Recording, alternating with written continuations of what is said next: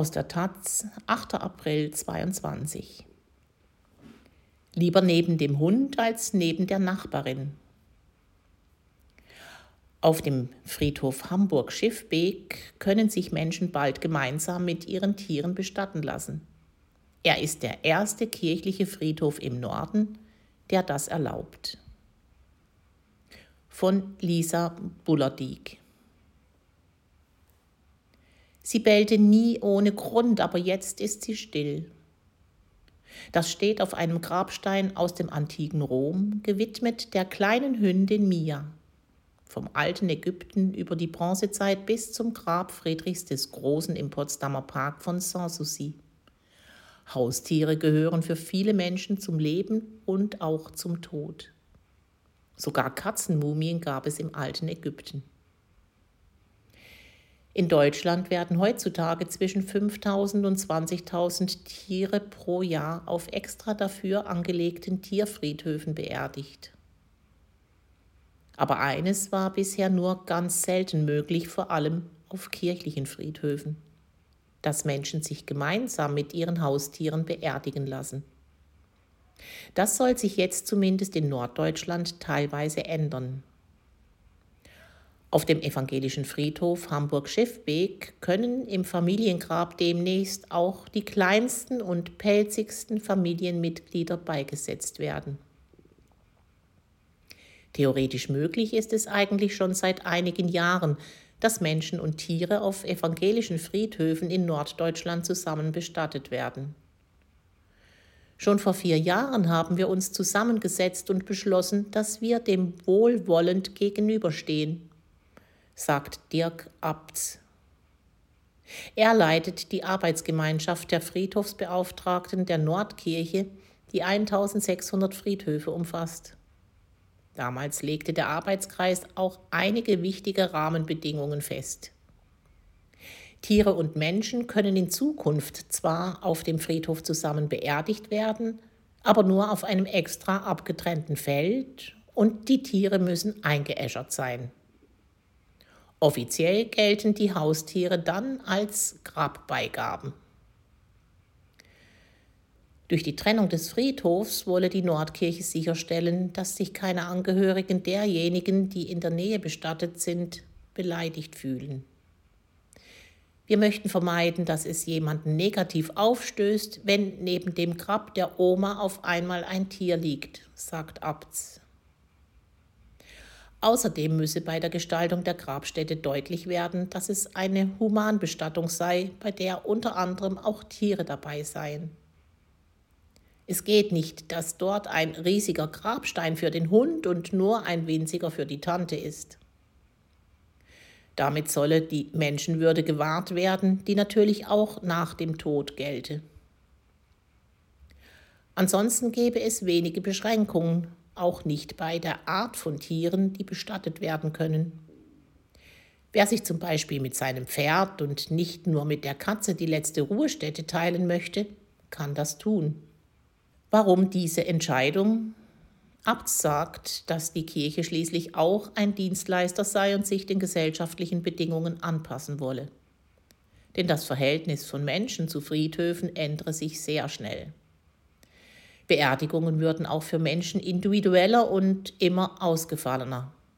Sarg, Gottesdienst, Asche zu Asche, wie wir es seit alters her kennen, das sei längst ein Auslaufmodell. Deshalb müsse die Kirche auf neue Anforderungen und Bedürfnisse reagieren. Es gebe auch bereits Gottesdienste für Tiere, und sie seien als Gottesgeschöpfe fest in der Theologie verankert. Viele sehen die Kirche als ständigen Bedenkenträger und Blockierer, meint Abts. Aber die Realität vor Ort ist eine ganz andere. Damit ist die Kirche deutlich näher an der Zeit als der klassische Weg, mit toten Haustieren umzugehen, denn der trägt den unschönen Namen Tierkadaversammelstelle.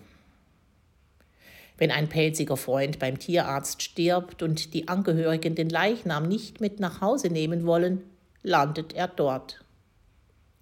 Kleinere Tiere bis 10 Kilo darf man auch im Garten begraben und nur da. Eine Regel, die wohl schon von jedem Kind mit totem Hamster gebrochen wurde. Ein weiteres offenes Geheimnis. Auch wenn es nur selten erlaubt ist, haben viele Menschen die Urnen von Haustieren unauffällig mit im Familiengrab vergraben, so berichtet es die Fachliteratur. Um tote Haustiere ist in Deutschland in der Tat inzwischen eine ganze Infrastruktur gewachsen. Es gibt bundesweit etwa 120 Tierfriedhöfe, den ältesten seit 1932 in Mainz. 2015 eröffneten in Deutschland die ersten beiden privaten Tierfriedhöfe, auf denen die gemeinsame Bestattung von Mensch und Tier möglich ist, sowie einige kirchliche zum Beispiel in Essen und Görlitz. Einige Tierfriedhöfe gehören zur Kirche, andere sind privat. Zu den kirchlichen Tierfriedhöfen gehört derjenige in Niederklewitz zwischen Kiel und Lübeck. Dort werden etwa 15 Tiere pro Jahr beerdigt, vor allem Hunde und Katzen. Das erzählt Ulrich Möller, der den Friedhof verwaltet. Er kümmert sich neben dem Tierfriedhof auch um die Humanfriedhöfe im Ort. Soll ein Tier bestattet werden, läuft das meistens so ab. Eine Familie bringt ihr totes Tier vorbei, oft kommen sie direkt vom Tierarzt. Die Friedhofsmitarbeiterinnen begraben das Tier dann. In Niederklewitz wird das ganze Haustier in einem Tuch oder Sarg bestattet. Kühe oder andere Nutztiere dürfen hier nicht begraben werden. Die meisten Menschen würden im Laufe des Tages nach der Beisetzung vorbeikommen und sich verabschieden. Eine richtige Beerdigung gäbe es meistens nicht. Dafür aber Särge, Grabsteine mit Aufschrift. Zum Beispiel steht dort mein Lieblingstier oder der Name des tierischen Freundes. Es sind ähnliche Dinge, die Sie auch auf dem Menschenfriedhof erleben. Herzblut, Trauer, Meckern, sagt Möller. Möller findet es richtig, dass Tiere und Menschen zusammen bestattet werden können. Er hat selbst Kater zu Hause, die sein Sohn Kinder mit Pelz nennt. Einer habe 18 Jahre in seiner Familie verbracht. Wenn man so eng mit einem Tier zusammenlebt, dann ist das dein Mitbewohner und nicht nur der blöde Kater, der an der Tapete kratzt, erklärt er. Obwohl er anmerkt, dass seine Kater nie an der Tapete kratzen. Der gehört mit zur Familie und mit ins Familiengrab.